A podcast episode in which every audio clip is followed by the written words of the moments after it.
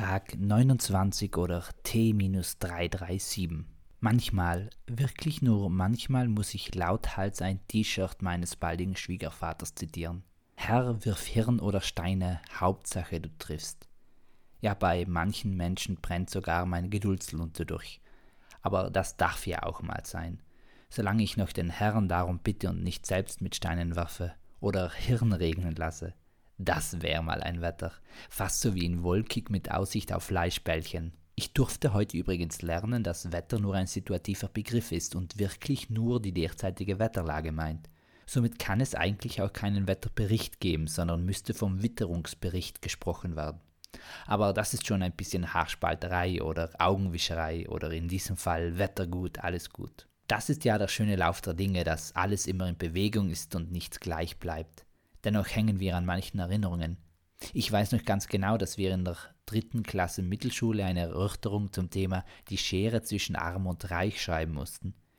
Das Thema an sich zu erörtern ist im Nachhinein grotesk, aber auch die Erörterung an sich war wohl eher ein Schwachsinns-Schreibstil. Man soll zu einem Thema Für- und Gegenargumente finden und dies in Diskussion legen, sodass nach drei und drei Ansichten eine Konklusion sinnvoll erschien.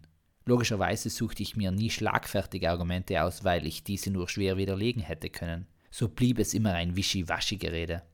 Was ich dann schlussendlich dazu geschrieben habe, weiß ich wirklich nicht mehr. Nur das Thema anhand der Ghettos in Brasilien und der Bericht über die Schuhputzkinder hat mich geprägt. Diese Schere ist aber nicht nur im Geldbeutel allgegenwärtig. Mir scheint heutzutage, dass auch der Östrogenspiegel immer mehr zur Östrogenschere wird. Östrogen ist doch das Männerhormon, oder ist das Testosteron? Wie dem auch sei, ich sehe immer mehr Männer, die entweder rauschende Vollbärte haben oder aber einen scheinbaren Keinwuchs, also nichts. Sicherlich fällt mir das so auf, weil ich zur zweiten Gruppe gehöre. Das heißt, wofür andere einen Tag brauchen, also für einen Eintagesbart, brauche ich eine Woche. Da geht's noch, aber für einen lässigen Dreitagebart brauche ich folglich drei Wochen. Und dann kann ich nicht einmal einen Bart vorweisen, sondern vielmehr mehrere Bärte, die im Gesicht verstreut sind. Diaspora-Haargruppen sozusagen. Dieses Faktum nagt nicht an meinem Männlichkeitsempfinden, keine Sorge. Dennoch scheint es mir eben in die Wikinger- oder Glatzgesicht-Richtung auseinanderzuscheren. Es ist schon etwas Erstaunliches, wie sehr uns alle visuelle Merkmale doch prägen. Beim heutigen Feuerratscher des Jugenddienstes war genau das Thema.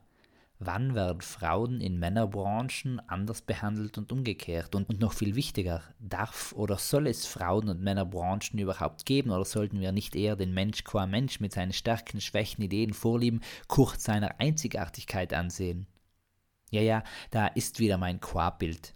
Ich nutze das in letzter Zeit häufig. Vor allem in den guten alten Zeiten, also vor wenigen Wochen, kam es mir vor, dass fast jede Woche ein solches Beispiel fiel. Also nicht umfiel oder aus einem Stockwerk, höchstens aus der Etage Mund zu Boden oder aber willentlich in fremde Ohren, ohne dem Begehren jemanden anzustecken. Und weil ich scheinbar gerne dieselben Sprachbilder verwende, habe ich mich heute etwas ins Griechische hineingekniet und eine Wortschöpfung, zumindest für mich, hervorgebracht.